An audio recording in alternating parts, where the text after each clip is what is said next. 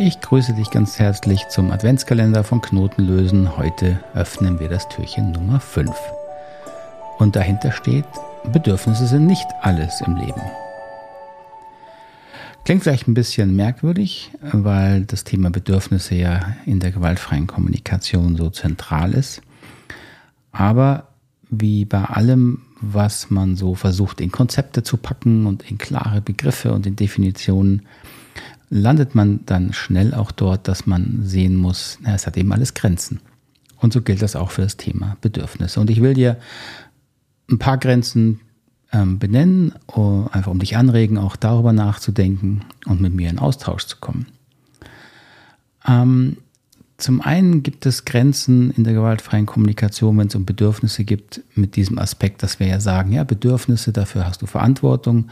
Und das heißt eben auch, dass du lernen kannst, deine Bedürfnisse auf verschiedene Arten und Weisen zu erfüllen. Ja, das nennen wir oft, dass es verschiedene Strategien gibt für deine Bedürfnisse und das stimmt häufig. Also wenn ich äh, Hilfe brauche, Unterstützung brauche, dann kann ich mir überlegen, wer kann mich am besten unterstützen. Das kann ein Freund sein, das kann jemand sein, den ich dafür bezahle. Vielleicht kann ich selber lernen. Ähm, wenn ich allein bin und wünsche mir Menschen um mich herum, dann bin ich vielleicht flexibel und kann sagen, ja gut, reicht es mir, wenn ich unter Menschen gehe, möchte ich vielleicht mich mit Freunden treffen. Mit welchen Freunden? Hat es einen speziellen Freund oder ist es da nicht so wichtig?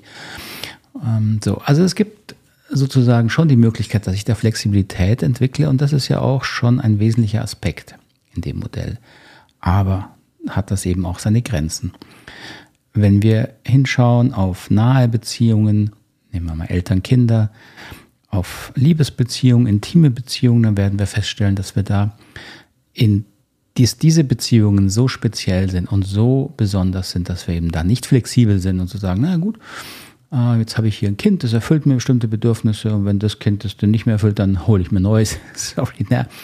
Also da seht ihr schon, das wird absurd und genauso gilt es natürlich für Liebesbeziehungen, für enge Beziehungen, auch für Freundschaften.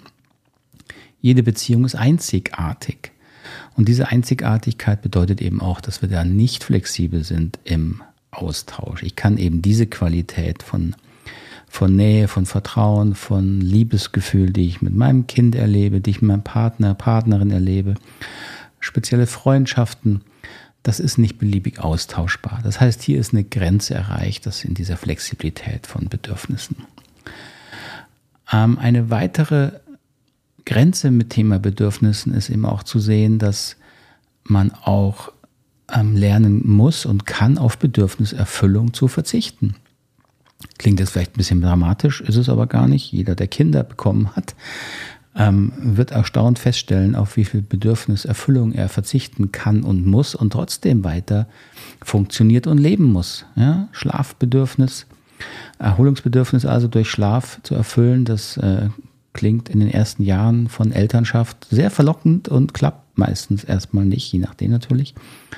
Also da können wir lernen zu verzichten und auch in Beziehungen müssen wir lernen, auf manche Formen der Bedürfniserfüllung wahrscheinlich zu verzichten. Das ist das Wesen von Beziehungen, weil wir sagen, ja, da ich habe der andere Mensch hat Grenzen, die ich akzeptieren möchte und dann schränke ich mich selber ein.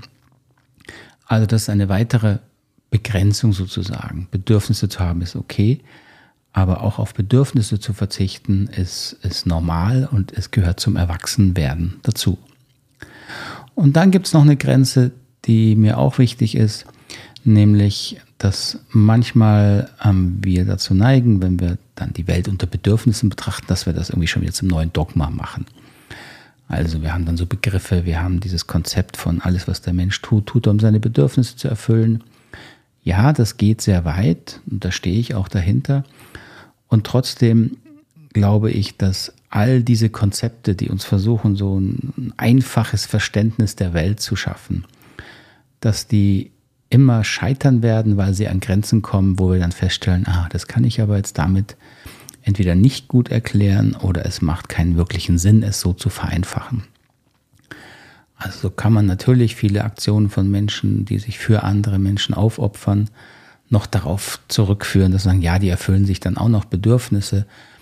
Aber wenn ich natürlich Bedürfnisse als Synonym für das Leben betrachte und dann feststelle, dass manche Menschen so weit gehen, ihr Leben freiwillig zu geben für das Wohlergehen oder das Überleben anderer Menschen, äh, dann ist das irgendwie nicht mehr so ganz nachvollziehbar. Ja? Nicht ein Leben gegen ein anderes eintausche sozusagen.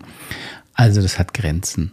Das Menschsein ist mehr, als man durch Begriffe verstehen kann. Davon bin ich überzeugt und das gilt eben auch für das Konzept und die Begriffe, die sich bei uns hier um das Thema Bedürfnisse drehen. Soweit ein kleiner Gedankenimpuls für heute. Ich hoffe, es hat dir gefallen, freue mich über Kommentare und Nachfragen und wünsche dir einen schönen Tag heute. Bis morgen. Tschüss, mach's gut.